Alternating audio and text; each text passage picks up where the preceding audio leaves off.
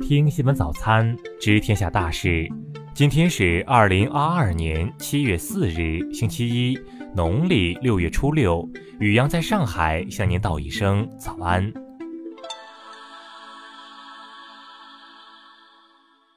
先来关注头条新闻。近日，新疆哈密市伊州区人民法院审理了一起父亲为制止孩子哭闹掌掴孩子致死的案件。二零二一年七月，被告人张某一人在家照看仅四个月大的儿子，为制止孩子哭闹，张某连续扇了孩子左边脸部两下，又用手捂住其嘴部。松手之后，孩子的身体状况出现异常，张某随即拨打幺二零急救电话，孩子不幸抢救无效死亡。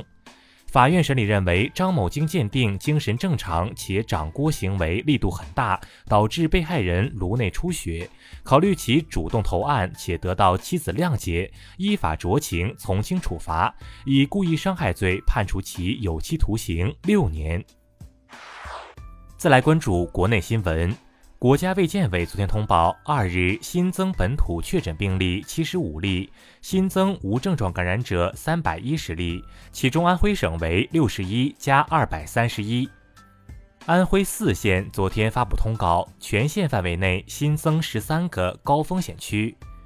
河北石家庄和张家口昨日先后发布通知，四日起暂停每周一次的常态化核酸筛查，公共场所不再查验核酸证明。三日，中韩双方达成一致意见。九月十六日，韩方向中方移交第九批在韩中国人民志愿军烈士遗骸及遗物。昨天上午，海上风电场项目施工浮吊船“福景零零一”轮在广东阳江海域走锚遇险，目前已救起三人，二十一人失联，正在救援中。石家庄市通报，二日一栋牌楼顶冠因大风暴雨坠落，造成九名正在避雨群众被压，其中八人不幸遇难。针对麦趣尔牛奶检出丙二醇问题，市场监管部门已对该公司超范围使用食品添加剂违法行为立案调查。三日六时零二分，新疆克州阿合奇县发生零点二级地震，震源深度十千米。再来关注国际新闻。俄罗斯比尔哥罗德市市长伊万诺夫表示，乌军对该市进行导弹袭击，已经有二十六栋楼房和四十六栋平房受损。据国际能源署六月三十日发布的数据，欧盟六月份从美国进口的液化天然气首次超过从俄罗斯进口的管道天然气。当地时间一日晚，美国芝加哥唐人街发生枪战，导致一人死亡，两人受伤。印度曼尼普尔邦官员表示，截至三日下午，该地区山体滑坡已造成四十二人遇难。美国总统拜登日前表示，一些州在实施堕胎禁令后，也许将试图逮捕越州堕胎的女性。近日，欧盟二十七国环境部长达成共识，同意从二零三五年开始禁止在欧盟境内销售燃油汽车。德国多地官员表示，希望推动立法，广告商和网红发布的图像如果使用了美颜滤镜，应加以注明，以免误导消费者。荷兰一所大学两年多前因遭遇勒索软件攻击，被迫以比特币支付赎金，如今部分赎金得以追回。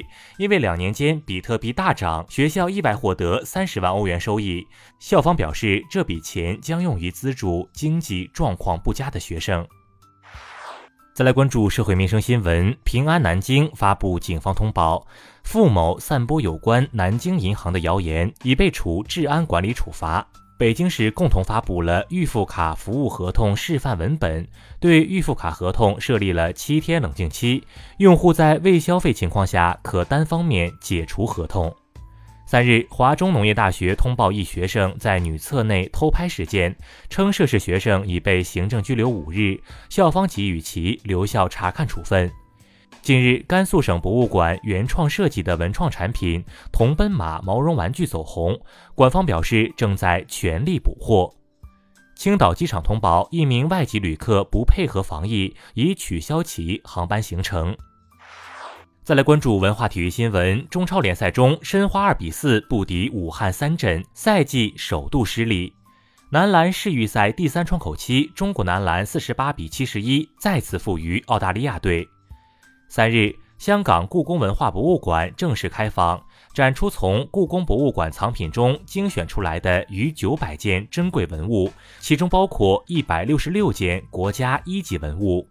三日下午，香港媒体报道，作家倪匡过世，享年八十七岁。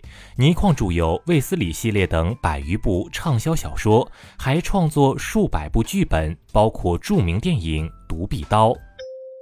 以上就是今天新闻早餐的全部内容。如果您觉得节目不错，请点击再看按钮。咱们明天不见不散。